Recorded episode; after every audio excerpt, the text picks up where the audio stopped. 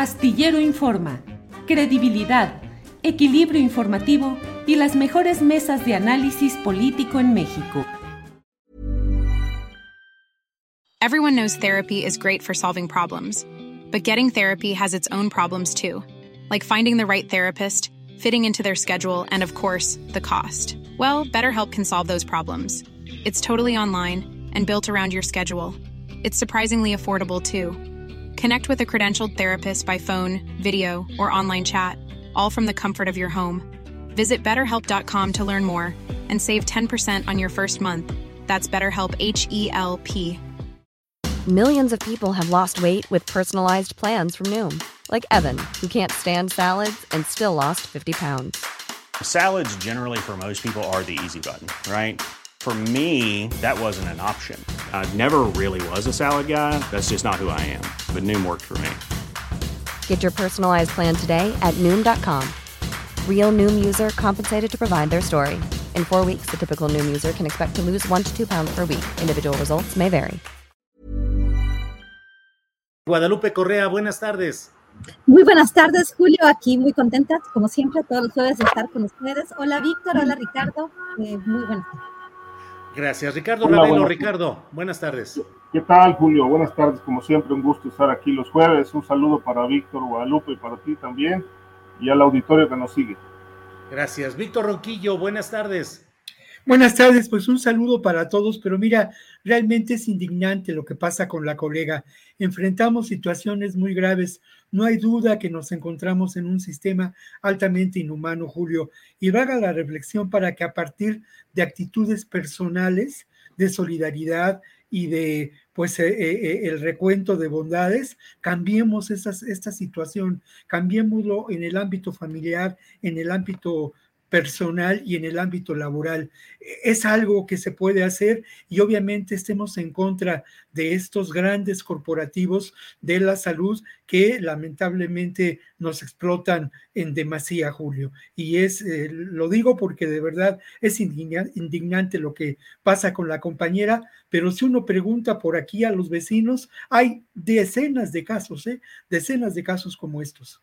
Sí, Víctor, efectivamente. Gracias. Guadalupe Correa Cabrera, eh, pues ahora sí que somos mesa de seguridad y vamos incluyendo también este tema de los seguros, aunque no es exactamente lo que hablamos de seguridad pública, seguridad nacional, pero caray, Qué impactante es el caso, por ejemplo, de nuestra compañera Laura Sánchez Ley, que ha estado con nosotros, pero es un caso solo un botón de muestra. En general, los seguros en México son una instancia sin verdadero control gubernamental, sin derechos de los usuarios y con un abuso escandaloso, arbitrario de parte de esas aseguradoras que hacen todo para no pagarte, para escamotear, para darte los peores servicios. Guadalupe, ¿Cómo ves este tema aquí en México, lo que está sucediendo con las aseguradoras? Sí, sí, Julio, mira, yo no vivo en México, pero pues obviamente mi familia vive en México, mis amigos viven en México y es, como bien dijo Víctor Ronquillo, ¿no? Es el pan nuestro de cada día. Hay toda una, una red de complicidades en este, en este, en este caso, ¿no? Y eh, bueno, hay una, toda una serie de condiciones, eh, los, los pésimos servicios que se dan, el tiempo de espera para poderte reembolsar tu dinero y a veces no se te reembolsa nada. El tema de los seguros no es solamente eh, una cuestión de México en México es muy visible porque nos toca tenerlo todo el tiempo. En los Estados Unidos es también muy complicado, pero bueno, obviamente siempre en los países que les llaman algunos del norte global o los países desarrollados, pues hay más formas de, quejarse, ¿no? Aquí no es la primera vez ni la última. En el caso de mi familia, pues han pasado varias de estas, de estas cosas. Este, yo creo que sí tendríamos que tomar acciones como sociedad civil muy importantes, porque ellos tienen toda la capacidad y bueno, ya hemos visto también cómo han funcionado, ¿no? Y no nada más en México, sino en el mundo. Las aseguradoras, su vinculación con la red de médicos y con las compañías farmacéuticas. No es una sorpresa, eh, vamos a hablar el día de hoy de la crisis del fentanilo, que eh, por este esquema tan, tan perverso, ¿no? Dentro de sus aseguradoras, médicos, farmacéuticas, eh, no, es, no es, es un secreto, más bien es una, una, cuestión bien conocida, pero que muchos de los gobernantes no la, no la, este, no la reconocen, el hecho de que pues toda esta, pues todas estas élites, ¿no? Al final se aprovechan de los usuarios e inclusive contribuyen a crisis de adicción. Es tremendo lo que sucede en México, que conozco más de un familiar que pues ha tenido que atenderse y pues ha terminado pues sin poder atenderse, incluso habiendo pagado sus seguros por muchísimos años. Esto es tremendo, de verdad, de verdad es que no tengo palabras, no me ha tocado a mí en lo particular, pero sí, este, pues tenemos que empezar a, por parte de los medios de comunicación hacer presión, pero creo que en lugar de que los diputados se pongan a discutir o, proponer que, los, los, diputados tengan cierta edad, que bueno, muchas veces la experiencia nos da muchas cosas, que se pongan a legislar realmente para evitar abusos de estos grupos, ¿no? Nos ha dejado mucho que desear el Congreso mexicano, este, el Senado, en realidad en todo, bueno, la Cámara de Diputados y el Senado, el Congreso mexicano, en este sentido, ¿no? Creo que tenemos que empezar a denunciar y quien de ustedes, del público, tenga problemas, pues a denunciar, porque se van, se van acumulando. ¿eh? Tenemos que ir a la mañanera a, denunciar este tipo de abusos que son múltiples. Bien, eh, gracias. Mira, hay muchos comentarios por aquí. Eh, Piero García dice hay que revisar también a los hospitales porque es cierto que cobran costos elevados. Mario G. Mario dice las aseguradoras te la pintan bien bonito para embarcarte con uno. Em, Banamex, claro, que te carga los seguros sin que se los solicites, dice Diego Alfonso. Claro, claro, eso. Hay muchas denuncias constantes de eso. Octavio Martínez Soriano, todas las aseguradoras tienen la política de nunca pagar sus obligaciones. Em, Ricardo Ravelo, pues es otro de los ámbitos terribles de nuestra realidad nacional. Ni los legisladores hacen algo para establecer leyes que realmente nos defiendan. La Conducef es pues otro de esos órganos sin dientes que solamente hacen ahí alguna apariencia de que arreglen este tipo de cosas y llegas a un hospital, te obligan a firmar una serie de, de hojas que no alcanzas a leer cuando vas con una urgencia, que tienen toda la protección legal y te hacen que las firmes, si no, no te aceptan. Y las aseguradoras igual, te plantean toda una serie de condicionamientos y cláusulas para que las firmes o te quedas sin ese seguro. ¿Cómo ves el tema, Ricardo Ravelo? Sí, eh, pues mira, Julio, es, muy grave en México eso, y yo creo que como dice Guadalupe, no, no solo en México, sino en otros lugares del mundo. Eh, tengo conocidos fuera de México que, que, tienen esta cultura de los seguros. Por ejemplo, en Europa este, compran un seguro para todo, para el coche, para la casa, para todo. Y obviamente, bueno, cuando ocurren incidentes, pues tienen, tienen cierta tranquilidad porque pues eh, acuden al seguro y este les responde. Por ejemplo, cuando caen eh, granizadas, que se destruyen los techos, pues hay una, hay una cobertura, etcétera. Pero, por ejemplo, yo, en, yo puedo hablar, digamos, también por un caso personal, quizá dos casos, uno reciente pero en 2006 este, yo tuve una experiencia dura, difícil, después de, pues de, varios, eh, digamos que sustos, porque tenía problemas de hipertensión en ese tiempo. Este, caí en el hospital con un cuadro hipertensivo severo y entonces este, pues en aquel momento el cardiólogo me dijo, pues no se puede ir porque lo más probable es que usted venga infartado. Y entonces me empezó a aterrorizar. Y allí en la sala de, digamos, de urgencias de un hospital privado, este, me empezó a decir que ya incluso lo que iba a hacer sin tener diagnóstico, me dice, pues lo que creo que puede proceder es que pues le vamos a practicar un cateterismo. Y yo le digo, oiga, ¿y eso qué es y cómo es? ¿Me puede explicar? Mire, dice, pues eh, metemos un catéter por la femoral, entramos por la aorta, bajamos al corazón. Entonces me empezó a describir eso. Yo llevaba un, cuadro bastante severo, yo llevaba cerca de 200 o de 120, 130 de presión y entonces dice, pero este, lo vamos a hacer, ¿tiene usted seguro? Le digo, sí, de gastos médicos, sí, sí tengo. Y entonces a partir de ahí empezó toda una, una secuencia de, de hechos dentro del hospital, pues que posteriormente me di cuenta que yo no necesitaba un cateterismo, sino que pues, lo que necesitaban era, los médicos era atender el cuadro hipertensivo y es todo. Pero bueno, me sometieron a terapia intensiva porque me dieron trato de infartado. Y después de 15 días me hicieron el cateterismo, me hicieron como 10 estudios y bueno, salí para una cuenta de más de 150 mil tiempo. Después los médicos que me revisaron, otros me dijeron, ¿por qué le hicieron esto?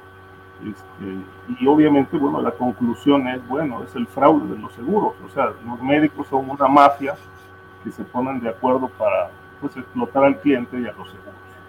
Este, obviamente, pues la atención sí fue, fue adecuada, pero no, no era lo que requería. Esto me quedó clara, esta película de, cómo operan con los seguros. Este, y obviamente, bueno, pues luego, hace poco eh, me llamaron de un banco porque pues me, quisieron hacer un cargo ahí indebido de una suma en una cuenta y me vendieron un seguro de protección, pero resulta que esa tarjeta la he cambiado cuatro veces porque en cuatro veces, no obstante el seguro, pues han intentado hacer cargos. Entonces, pues ya no sé qué hacer, ya la cambié, etcétera. Entonces, es todo una mafia, nada, funciona. Sí, bien, Ricardo. Eh, Víctor Ronquillo, pues ya pusiste el tema, bueno, ya, ya hablamos de todo esto, pero pues es que hay, ¿cómo puede haber un país que no esté en una constante irritación si todos los servicios que contratamos como particulares y que las empresas deberían de prestar adecuadamente son un desastre y tienes que enfrentarte a las eh, maquinitas que te contestan robóticamente porque no hay un humano que realmente responda? Y me han dicho a mí algunos trabajadores de esas áreas que a ellos los castigan si es que en el número de asuntos que tratan durante un día hay un alto porcentaje de asuntos en los que le den la razón al cliente. Es decir, ellos tienen que impedir que procedan todo ese tipo de cosas. Cuando se programa una operación quirúrgica con tiempo, puede ser que te paguen lo que vaya a implicarse, pero con los propios médicos hemos platicado y nos dicen que les pagan con una tabulación por debajo de lo normal, por lo cual los propios médicos pues tampoco es que se vayan a sacrificar cuando el pago es muy bajo porque así es el tarifario.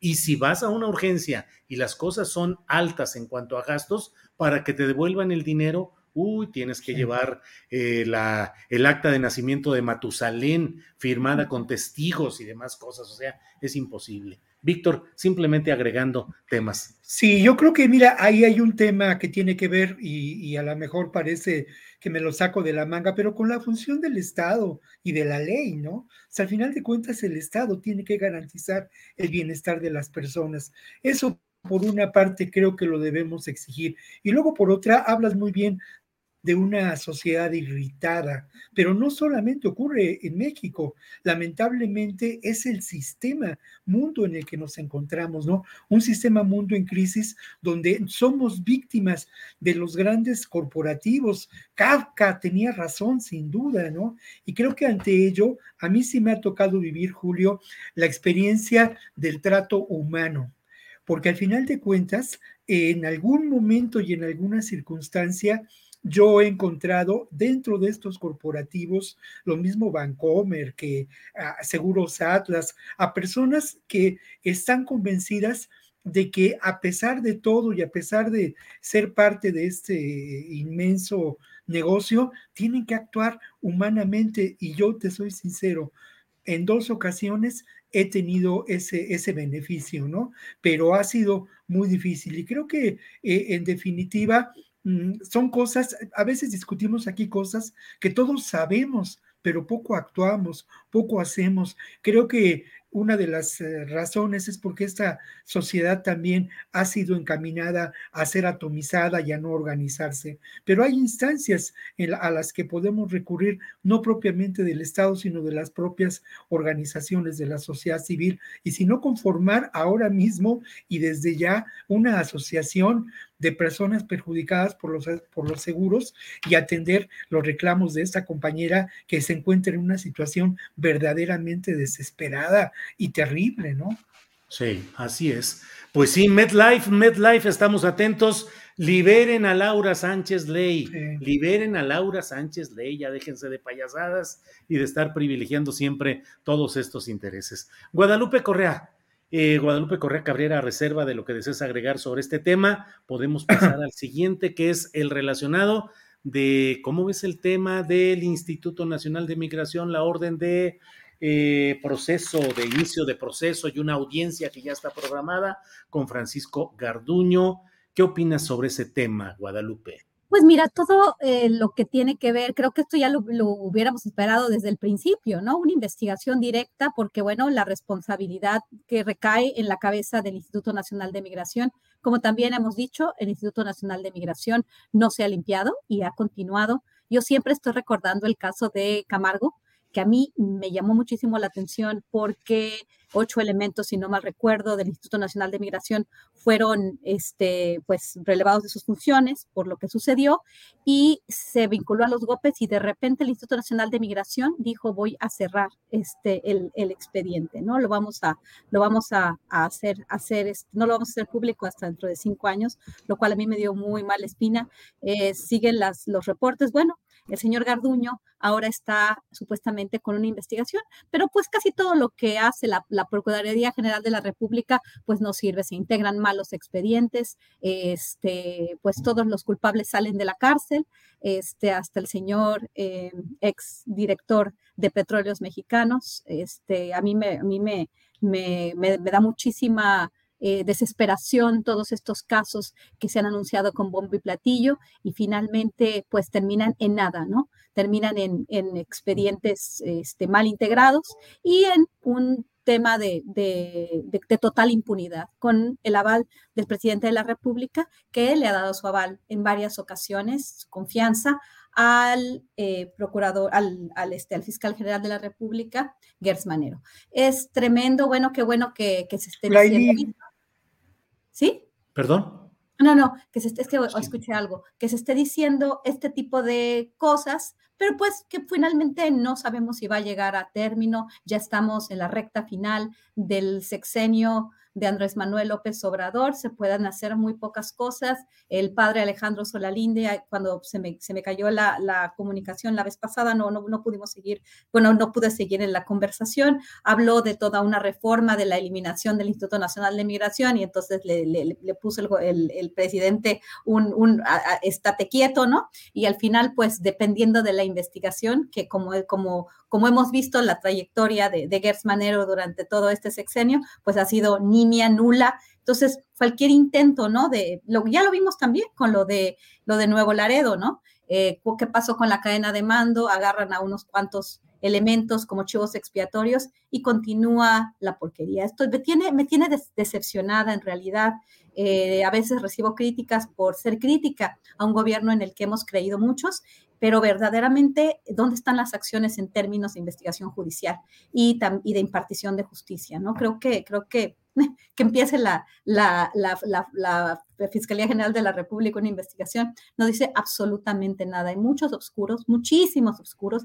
Y en el tema del Instituto Nacional de Migración, las denuncias constantes, las extorsiones, la participación en delitos de agentes del Instituto Nacional de Migración, esta no es la primera ni la última, ¿no? Hay, hay toda un un concatenamiento de intereses oscuros. Y bueno, sí, este, la cabeza es, es, un lugar muy importante para empezar, pero en realidad se va a hacer algo, en realidad eh, en la recta final del sexenio vamos a mejorar el sistema migratorio mexicano y la atención a las comunidades migrantes sin, sin delito. Y vamos, o, vamos a seguir con lo mismo y vamos a seguir siempre este, pues siguiendo las, las directrices de los estadounidenses en el tema migratorio. Bien, Guadalupe Correa Cabrera, gracias. Eh, Ricardo Ravelo, ¿Qué opinas de esta pues sujeción a proceso de, de Francisco Garduño, a un proceso que tendrá una audiencia, no una orden de aprehensión, sino una audiencia, ya se irá viendo. El propio presidente de la República ha hecho un reconocimiento al buen trabajo que ha hecho Garduño en el Instituto Nacional de Migración y ha expresado pues palabras eh, de elogio hacia este funcionario. ¿Qué te sugiere que pueda suceder en este caso? el presidente ha dicho que no habrá impunidad. ¿Confías, Ricardo, en que haya castigo a Garduño, a otros directivos y a delegados o solamente a unos cuantos?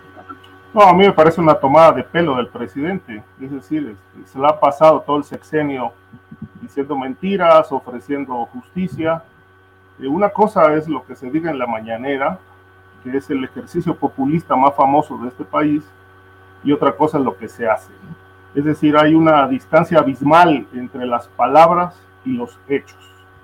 Eh, me ahorro el calificativo que merece el presidente, pero en realidad es que, bueno, cinco años de mentiras me parece que pues, están más que claros y demostrados. Cero combate a la, impunidad, cero combate a la corrupción, no hay resultados en seguridad pública, ahí están los grupos criminales impunes, este, y por otro lado, pues como dice Guadalupe, bueno, ahí están los casos de Pemex, impunes, un solo detenido del Huachicol, este, de aquella mafia que dijo que operaba en Pemex en un piso de la torre, robándole el combustible a, a, la paraestatal, pues no hay, no hay detenidos, no hay procesos. Eh, Lozoya en un ping-pong, sale, no sale, ofrece pruebas, en fin, eh, finalmente pues eh, no pasa absolutamente nada. Y lo de Garduño, pues me parece que otra vez es el mismo juego, el mismo recurso, volver a ofrecer a través de la mañanera, pero pues de eso a que eh, haya un proceso abierto, eh, que, se que se juzgue a Francisco Garduño por eso, pues me parece que hay una, hay una distancia bastante grande, ¿no? Que, y, y una improbable que esto ocurra, este, como ha pasado también en Segalmex, que pues eh, como lo hemos dicho, es el, creo que va a pasar a la historia como el agujero negro de corrupción más este, escandaloso de este sexenio. Este, no se dice nada, por ejemplo, de, del secretario de Relaciones Exteriores, este, Marcelo Ebrard, que fue el que renovó los 18 contratos de la empresa que operaba en esa estación migratoria. Este, no hay investigación por ahí. Francisco Garduño va a seguir en su cargo hasta que sea pues ya indiciado. De tal manera que, bueno, pues vemos el mismo, es la misma gata pero revolcada, ¿no? Desde que tomó posesión viene diciendo lo mismo, lo mismo. De tal manera que honestamente lo que te puedo decir al respecto es que me parece, como lo dije, una tomada de pelo y eh, una mentira más del presidente. Bien, Ricardo. Eh, Víctor Ronquillo, ¿qué te parece este procesamiento eh, judicial de Francisco Garduño? Las palabras del presidente de elogio a él. Y no sé qué opinas, si crees que sea también una tomadura de pelo o no. Víctor Yo creo que hay que hablar del tema migratorio, ¿no? Yo creo que ese es el gran tema que, eh, que debemos atender. Y a mí me parece que esta acción, y es una pregunta que me hago, servirá eh, y estará encaminada a terminar con lo que ha sido un, una política de control migratorio. Si esto será posible, tengo mis dudas al respecto porque al final de cuentas esta política migratoria no está establecida desde México, es parte de una estrategia no solamente en Estados Unidos, sino a nivel internacional. La negación del derecho a migrar se vive en este mundo como un fenómeno terriblemente doloroso en distintas instancias. Sin embargo, a mí me parece que el poner sobre la mesa y señalar eh, los delitos por los que se le acusa a Francisco Garduño o eh, que es acción negligente en contra de, aquí lo tengo, es ilícito de servicio público, ¿no? Y, y, es procurar daño a las personas y a los lugares es significativo de cualquier manera, porque al final de cuentas esto se da y ocurre. Mm, creo que nos debe hacer conciencia y debemos propugnar por llevar más allá la justicia y no asumir actitudes pasivas y fatalistas. Y luego, por otro lado, a mí me parece que... Eh, y hago también la misma pregunta, ¿puede ser un golpe a la corrupción que conocemos, se establece desde hace décadas en el tema migratorio en este país con la participación del poder político de fuerzas de seguridad y sin duda del Instituto Nacional de Migración. Ojalá, ojalá y fuera y fuera posible. ¿Hay ingenuidad en estas preguntas? Quizá la hay, pero son preguntas que debemos hacernos en un país que aspira, que aspira a ser transformado. Eh, creo que nuestra posición debe estar encaminada a esa perspectiva crítica, ¿no? De las posibilidades de, de transformar las cosas. Y luego lo otro que creo que es importante mencionar es que al final de cuentas, esta es una política impuesta. Es una política en donde lamentablemente México, como ocurre con el tema del narcotráfico, pues pone el dolor, pone los muertos, ¿no? Al final de cuentas, ah, hay información respecto a cómo Estados Unidos puede eh, transferir el problema migratorio a nuestro país. Eh, eh, deportando a más de 30 mil personas, solamente de Venezuela, de Haití, de y, a eso hay que añadir de otros países, ¿no? Esto es una, una trampa muy, muy dolorosa porque al final de cuentas lo que ocurre en México es lamentable. Los, eh, ya lo hemos dicho en otras ocasiones, estos eh, centros verdaderamente carcelarios del Instituto Nacional de Migración han recibido un par de recomendaciones de la Comisión Nacional de Derechos Humanos, pero yo insisto mucho en, en esta posibilidad de a partir de estas circunstancias propugnar por auténticos cambios. Distintas organizaciones vinculadas al tema migratorio han dicho que que no hace falta eh, erradicar o no erradicar al Instituto Nacional de Migración, sino hace falta algo que es fundamental, reconocer al derecho a migrar. En Italia se está viviendo una crisis migratoria similar a la que vivimos en nuestro país.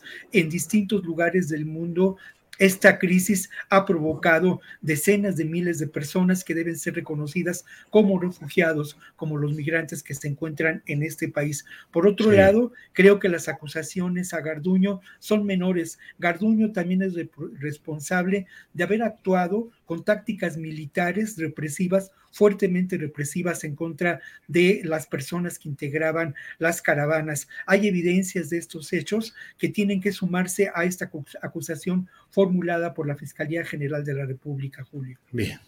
Víctor, gracias.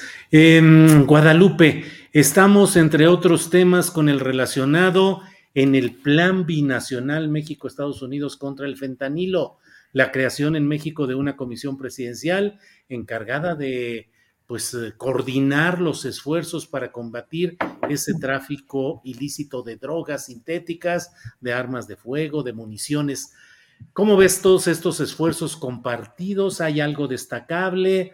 Luego dicen que si no quieres resolver un problema, crea una comisión, porque esa comisión va a garantizar que no se avance de verdad. ¿Qué opinas, Guadalupe Correa Cabrera? Pues, como de nuevo, ¿no? De nuevo, y no solamente estoy hablando aquí de México, sino de los Estados Unidos, ¿no? Los Estados Unidos con todos sus planes antinarcóticos, con los billones de dólares que han, este, que han gastado en, las, en sus agencias antidrogas, en sus operaciones, en Plan Colombia, en CARSI, en la iniciativa Mérida y ahora el, marco bicentenario, realmente ha sido todo un fracaso, ¿no? Todo un fracaso, ¿por qué? Porque la lucha antinarcóticos se ha dado para, pues, darle más dinero a los, a los, a los contratistas, ¿no? Militarizar también toda la supuesta lucha contra el narcotráfico, pero no contra las adicciones. Entonces, esto lo que están haciendo obviamente responde a una presión México está respondiendo a una presión por parte de Estados Unidos que también tuvo que ver con el asesinato de dos estadounidenses, el secuestro de cuatro estadounidenses en Matamoros y una presión mediática muy importante, particularmente en el sentido de lo que estaban declarando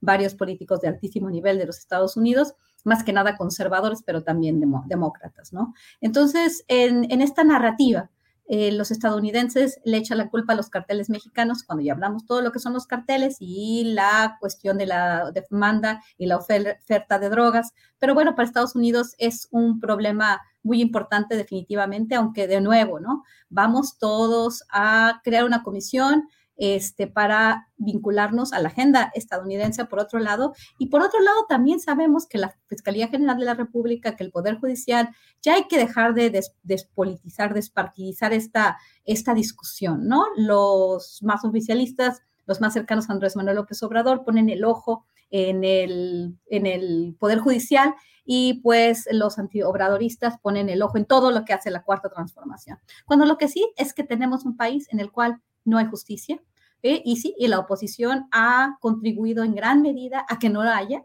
Creo que el papel de la Suprema Corte de Justicia de la Nación a partir de estos últimos meses ha sido penosísimo, tremendo, pero también el penosísimo papel de la Fiscalía General de la República. Cuando vamos a crear una comisión para atender el papel de la producción de drogas sintéticas en México y la distribución en México y hacia Estados Unidos y también la cuestión que tiene que ver con las armas. Primero tendríamos que limpiar nuestras instituciones y todas y colaborar, ¿no? Porque el, Poder Judicial no está colaborando con el Ejecutivo Federal en todas sus, en todas sus, áreas, ¿no? Es, es impresionante, se sientan, se toman una foto, los de siempre, el secretario de Gobernación, el señor que quiere ser presidente, el otro señor que quiere ser presidente, el secretario de Relaciones Exteriores y pues ya el secretario de, Hacienda, Inteligencia, todos se sientan, van a, es una comisión honoraria, van a tener voz y voto, pero no se trata de eso, se trata de las instituciones. Lo mismo que ha hecho Estados Unidos con su lucha antinarcóticos. Todo el tiempo tienen nuevos planes, todo el tiempo están arrestando capos, están teniendo juicios del siglo, juicios del año, juicios de la década, juicios de todo tipo, y seguimos en lo mismo, ¿no? En realidad, el tema de las drogas sintéticas sí es un tema de salud pública, tanto en Estados Unidos, pero también México está teniendo un problema muy importante.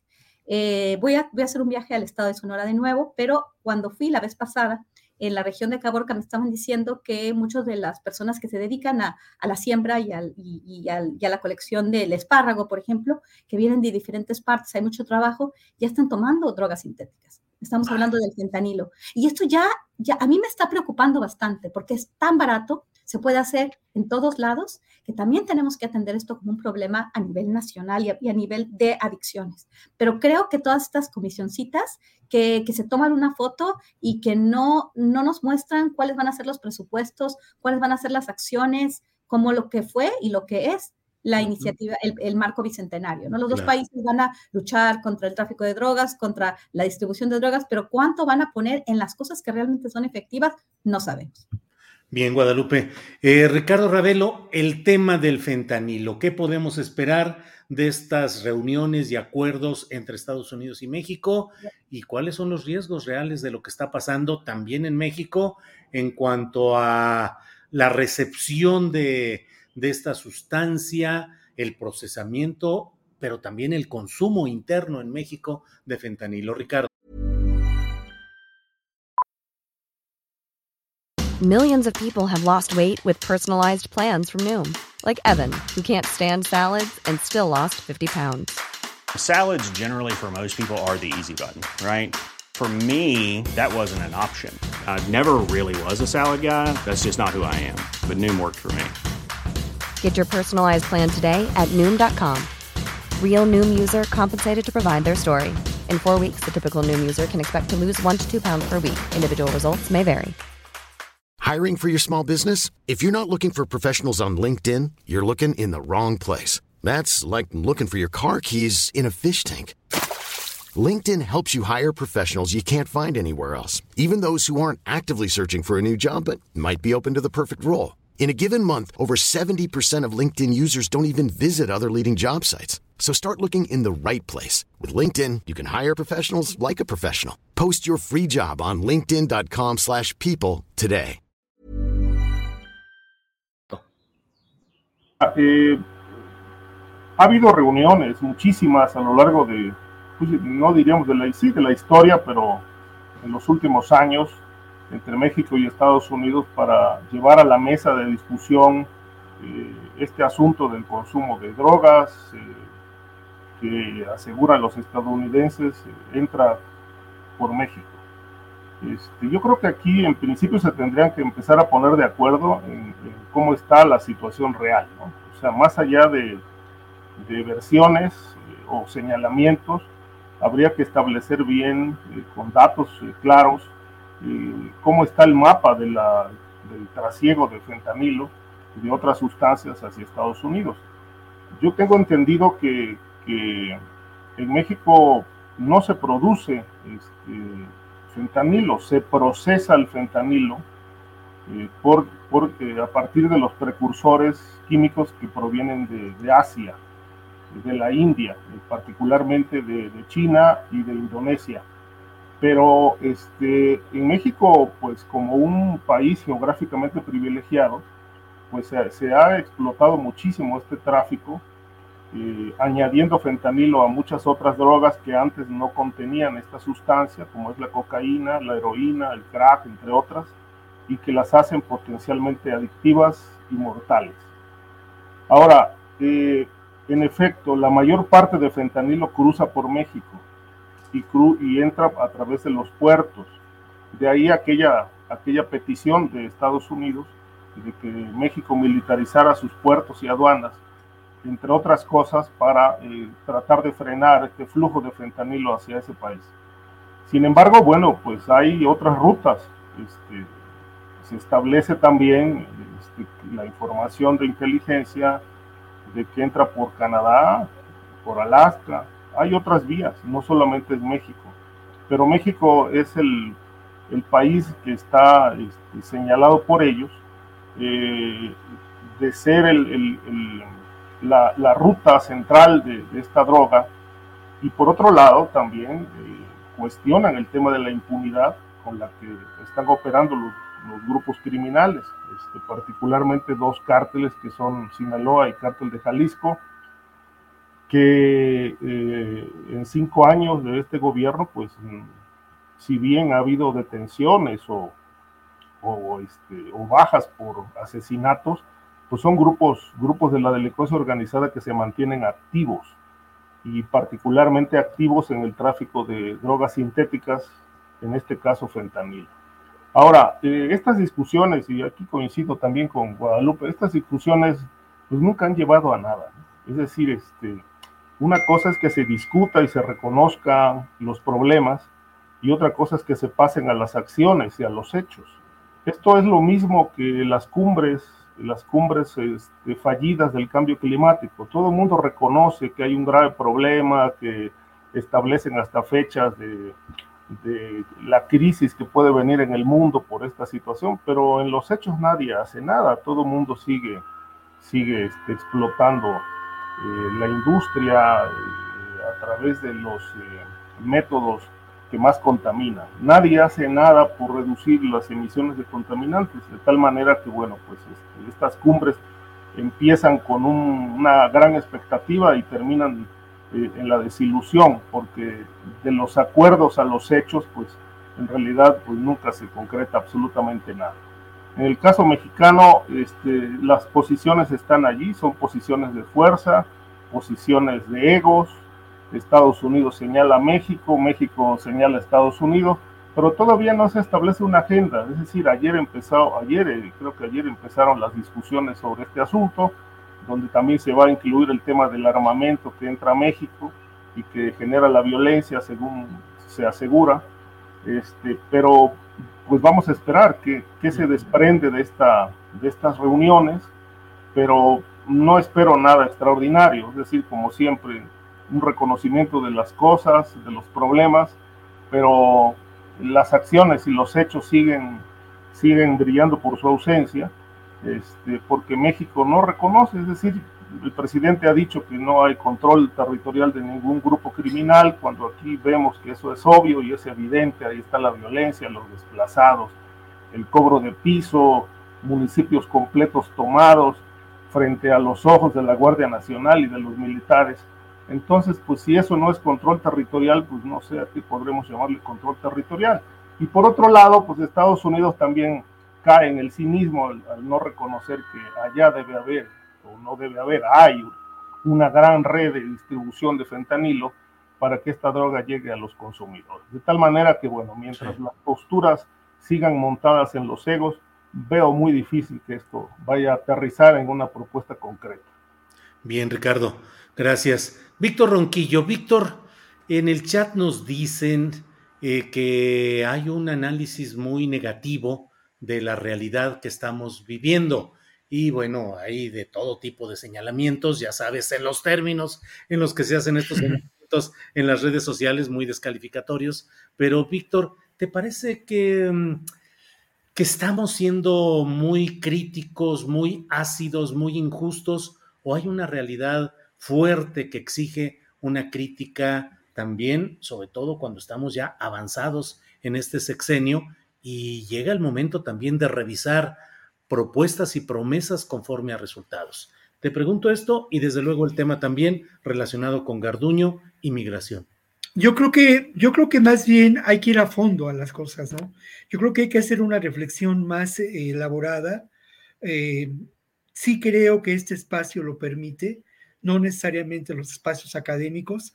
A, veces creo que lamentablemente en los medios caemos en lugares comunes, en frases hechas, en fatalismos, sin entender lo que realmente ocurre, ¿no? Y aseveramos cosas como decir eh, con mucha ligereza que las cosas siguen igual que las cosas no han cambiado y no me refiero a los procesos de transformación impulsados o no por este gobierno eh, en los que seguramente tendremos muchos de nosotros dudas. Me refiero a la, a la propia dinámica de los problemas sociales. No hay duda de que encontramos ahora una realidad absolutamente diferente en términos del tráfico de, de drogas, del negocio, de las transnacionales del delito, y de la economía también del delito que no, que no abordamos, ¿no? Y que, y que damos una, un brochazo y nos seguimos adelante.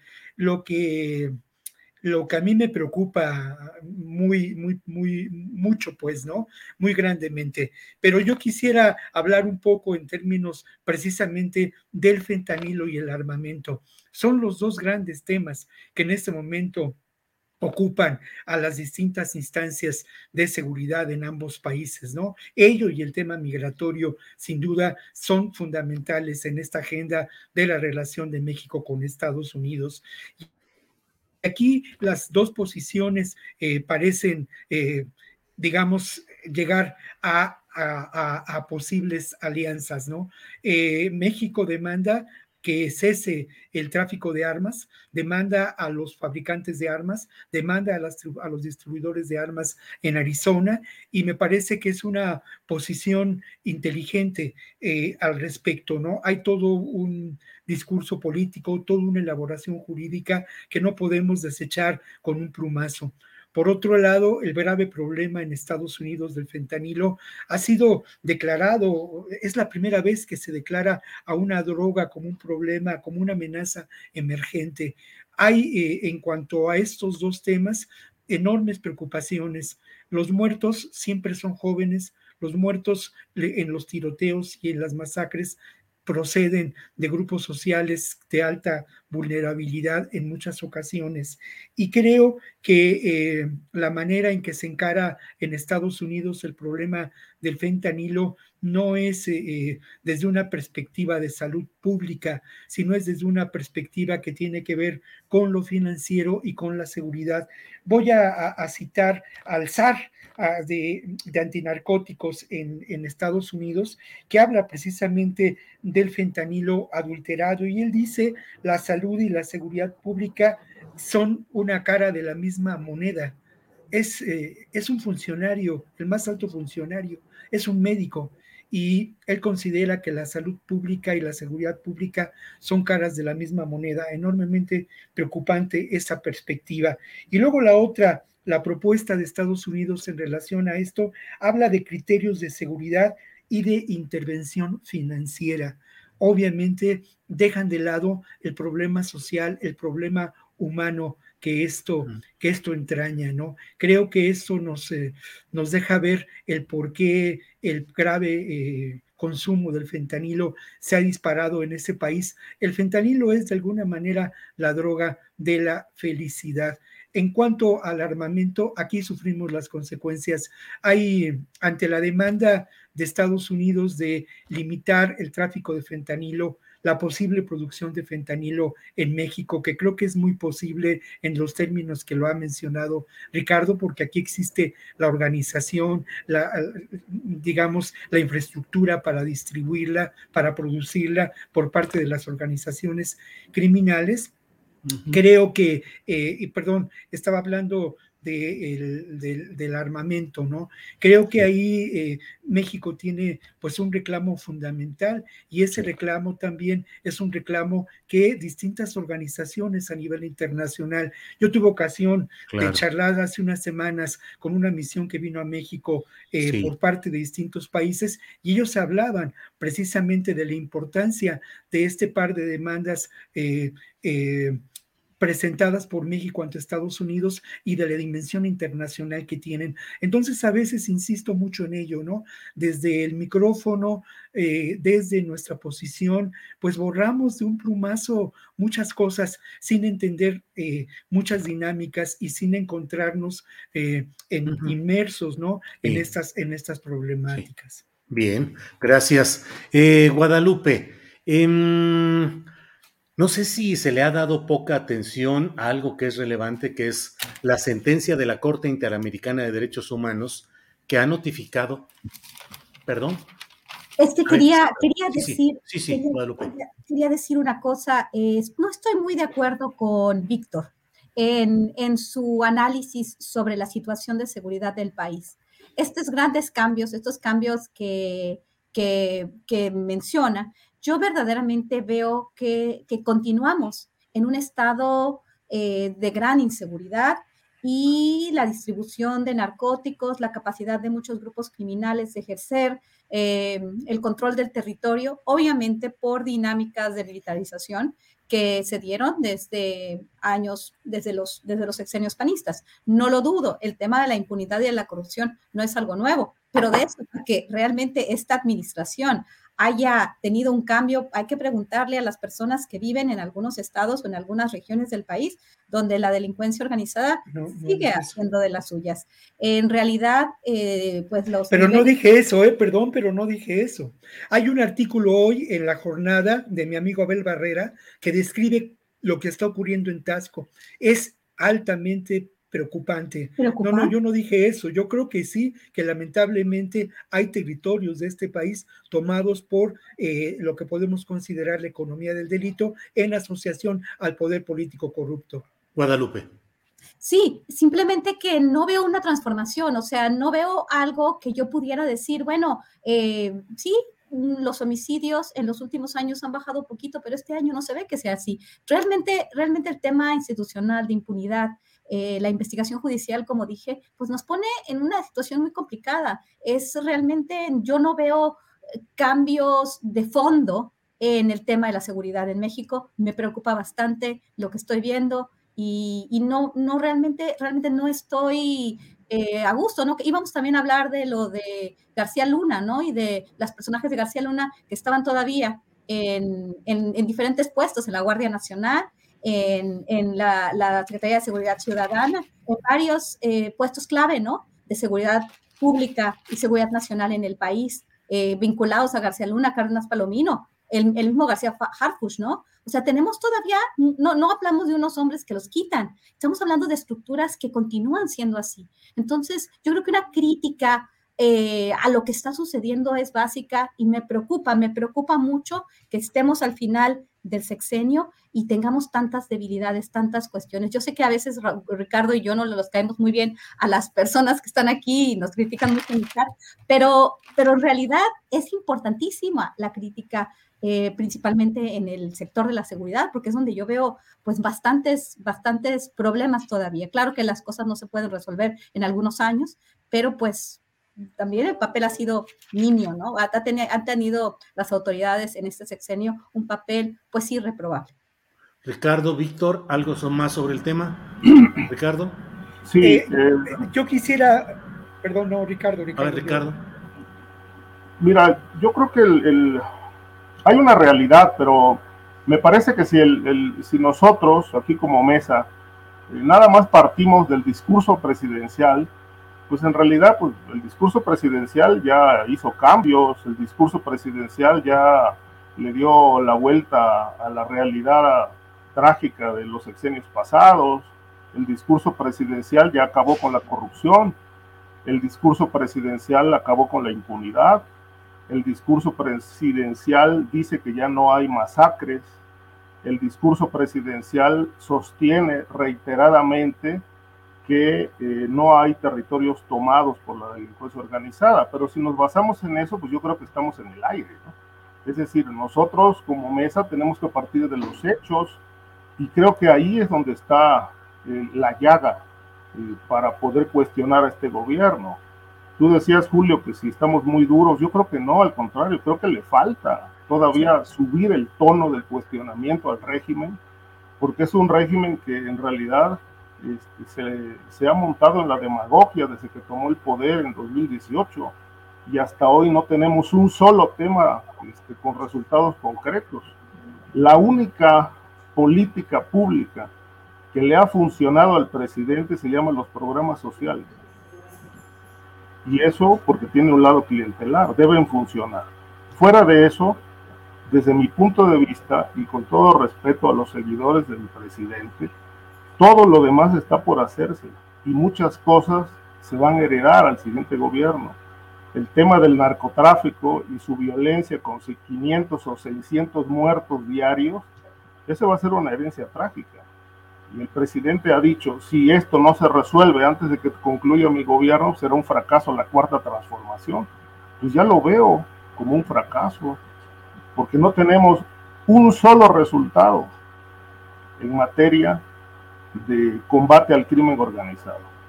Y en los demás rubros, bueno, hay muchísimos cuestionamientos, cifras, cifras que no coinciden con la realidad, de tal manera que, bueno, si todo parte de lo que se dice en la mañanera, pues yo creo que andamos, el discurso anda por un lado y la realidad del país por otro. Bien, Ricardo. Víctor, ¿querías agregar algo? Pues sí, solamente insisto mucho en ello, ¿eh? No, no es la mañanera. Eh, creo que no voy a, incurrir en, descalificar lo dicho por mis compañeros, ¿no?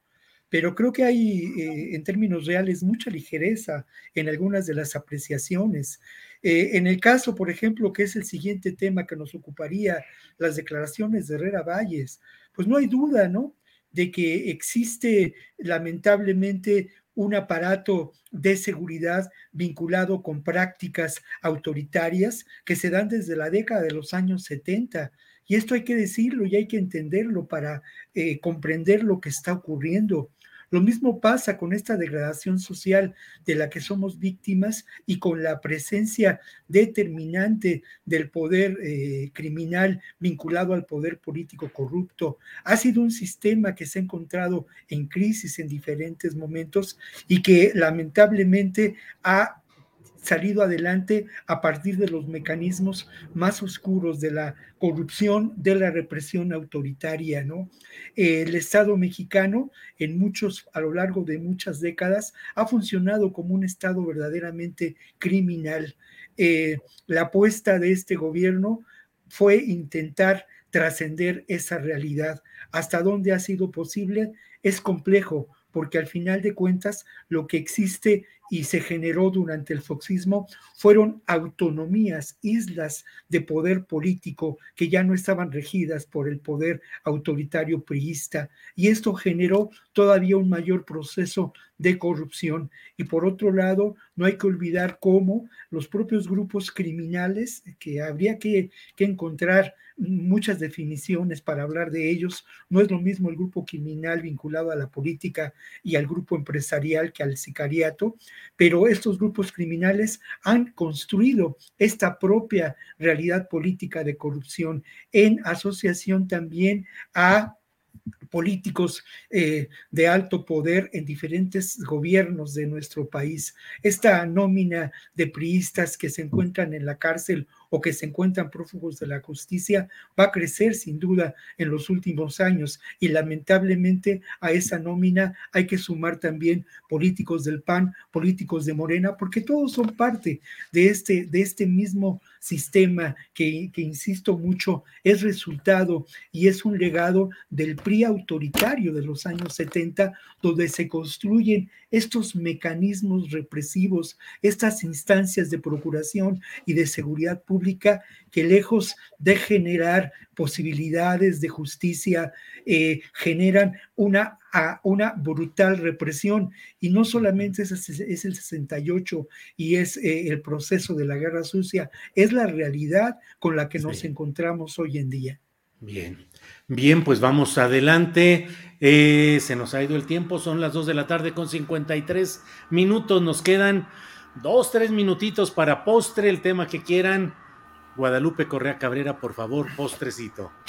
Bueno, eh, está, está la, lo que me habías preguntado, disculpa que es que tenía, tenía otra cosa que decir también. Este, estaba, estábamos hablando lo de Daniel García y, el señor Reyes Alpizar, ¿no? Y la Corte Interamericana de los Derechos Humanos, que sanciona a México porque, pues, pues la, la prisión, ¿no? Está también que de alguna forma va a volver a, levantar este, bueno, va, a volver a, poner en la mesa, ¿no? El tema de la eh, prisión preventiva oficiosa. Pero bueno, al final, este, creo que sí pinta una realidad en México, ¿no? Realmente estas personas pasaron más de 17 años en la prisión sin sentencia. Esto pasa todo el tiempo para la gente que no tiene acceso eh, que no tiene recursos y no tiene acceso a un buen abogado que los puedan sacar en el momento que se pueda. Lo vemos también en Estados Unidos con toda la cuestión de los testigos cooperantes protegidos. Quien tiene el mejor abogado sale y ni siquiera pisa la cárcel porque tiene dinero para pagar la fianza, ¿no? En el caso de las personas que no tienen esta posibilidad, este, luego son usados como chivos expiatorios y pasan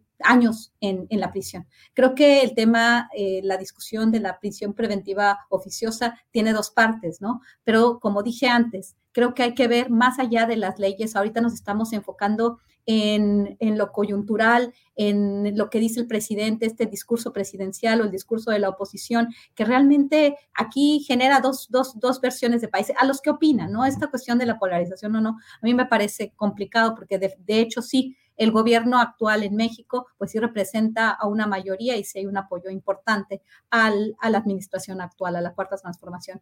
Pero bueno, al final estamos hablando de que las instituciones, la, situación en las prisiones, la injusticia, la desigualdad, la y la injusticia que tiene que ver con el dinero que tienes. Y esto es tremendo, ¿no? Es un, es un tema muy importante. Por el otro lado, otra vez, Omar García Harfush, un señor cercanísimo a Cárdenas Palomino, a la gente de García Luna, eh, más allá de, de, los personajes que, fueron este, que fueron mencionados, ¿no? En, este, por, por Herrera Valles, el comisario de la, de la, de la policía, este, que, fue privado de su libertad precisamente porque denunció lo que pasó en ese sexenio de la muerte de Felipe Calderón, fue tremendo en ese sentido. Y bueno, lo que nos está diciendo ahora Herrera Valles es algo muy importante, ¿no? Porque nuestro sistema sigue podrido, sigue lleno de esta gente que, eh, por ejemplo, en el caso que ya he, platicado varias veces, el, el, el fiscal general del estado de Tamaulipas sigue ahí, después de que es, de inventó, inventó pruebas, el michoacanazo, el tamaulipaso. ¿Qué, qué vamos a hacer? Es un, cuando criticamos, no criticamos para decir todo está mal, sino para señalar este, puntos donde debemos todos de, de, pues de presionar, ¿no? Nuestro papel como comentócratas, como opinadores, es decir, bueno, ¿dónde están las cuestiones negras, no? Nosotros no tenemos en este momento la capacidad de decidir, no somos ni legisladores, ni somos políticos, ni administradores públicos, pero sí nuestra función es informar y eso es lo que estamos haciendo. Muchas gracias. Al contrario, gracias, eh, Ricardo Ravelo. Postrecito, por favor. Abordar el asunto de la red García Luna, que, estaba, está en la agenda en de esta mesa Mira, hay razones, es decir, eh, hay razones, eh, datos, evidencias que explican eh, por qué sigue vigente esta, esta red García Luna en distintas corporaciones, tanto a nivel federal como estatal y municipal. No, no, hay que, pasar por alto que García Luna construyó un proyecto policíaco eh, transeccional, este, para bien o para mal.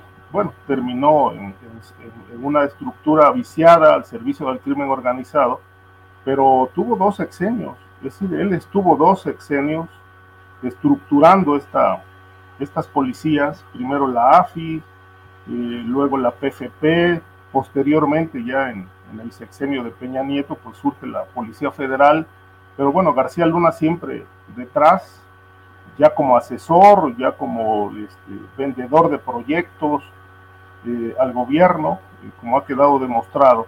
De tal manera que, bueno, esto explica por qué sigue ahí la red García Luna, en parte. Ahora, eh, aquello que nos dijeron en este sexenio de que tras la caída de García Luna se iba a llevar a cabo una sacudida de las estructuras policíacas para que no hubiera personajes ligados a él, pues queda claro que no se hizo. Eh, y, no se, y no solamente no se hizo, sino se cayó en el cinismo, eh, por lo menos así me parece que ocurrió con Arturo Durazo en la Secretaría de Seguridad Pública, de tener como un asesor en materia de seguridad a, Ramón Pequeño. Y mucha gente de Ramón Pequeño es la, que está ocupando cargos en, estructuras policíacas de municipios, en los aeropuertos, en Hidalgo, en Nayarit, y obviamente, bueno, pues el principal, uno de los más conocidos, este, que la 4T no cuestiona, pues es García Harfuch, ahora como titular de la Secretaría de Seguridad Pública Ciudadana de la Ciudad de México y posible candidato a la jefatura de gobierno de la ciudad capital. De tal suerte que lo que queda claro aquí es que cuando se, llevó a cabo el proyecto para crear la Guardia Nacional, pues lo que hicieron fue solamente unir a las corporaciones que estaban ahí dispersas, sin ningún proceso de selección, sin ningún proceso de depuración, y bueno, pues al vapor crearon la Guardia Nacional, este, que hoy está operando, pues con buena parte de la estructura contaminada de García Luna ahí adentro. Y entonces, pues con todo esto nos dicen que pues la Guardia Nacional es un proyecto nuevo, saneado, que va a resolver el tema del narcotráfico y de la violencia. Yo creo que pues si el presidente dio la instrucción de que se limpiaran estas estructuras de todos los requisitos y residuos contaminados de García Luna, pues yo creo que no le hicieron caso o finalmente no lo llevaron a cabo o no lo han llevado a cabo. Se lo acaban de recordar en la mañanera y ellos tienen la lista de quiénes son los policías que, que están operando, están en activo, pero pues hasta hoy no se conoce una orden directa para, para poderlos separar de sus funciones. Bien. Eh, pues para cerrar, Víctor Ronquillo, postrecito, por favor. Pues sí, mira, yo la verdad de las cosas es que sí opto por el postre dulce. Yo soy un optimista y lo reconozco, ¿no? Y, y, creo que ahora quisiera cerrar recomendándoles una novela de alguien que aprecio mucho, que fue mi maestro en el CCH y que tuvo la cualidad de enseñarme a mí eh, eh, algo que es muy importante, ¿no? Que la sensibilidad se cultiva que la originalidad se construye y que la, la tarea de quienes eh, ¿no? abordamos estos temas tiene que ver con la reflexión y poner sobre la mesa posibilidades para que la gente reflexione con nosotros. La novela se llama La cajita de música, es una novela generacional, es una novela escrita por egresados, por un egresado del movimiento del 68 y es determinante porque nos plantea pues un cambio importante dado en este país en esos años, a pesar de todos los pesares, ¿no? Es una novela también que habla de la iniciación erótica y eh, bueno, esta novela la presentamos hoy a las 7 de la noche aquí en la Ciudad de México, en la librería Daniel Cosío Villegas. Y pocas veces a mí la vida me da la oportunidad de agradecer a alguno de mis maestros, pues ya de hace muchos años, esta, esta opción de vida que se construyó allá en mis días en el CCH en Naucalpan, Julio. Muy bien, pues la casita, la cajita musical, Víctor Ronquillo. Eh, ojalá tengan una buena La cajita de música. La, cajita, de, música, la cajita de música. Bueno, pues Guadalupe Correa, gracias y buenas tardes.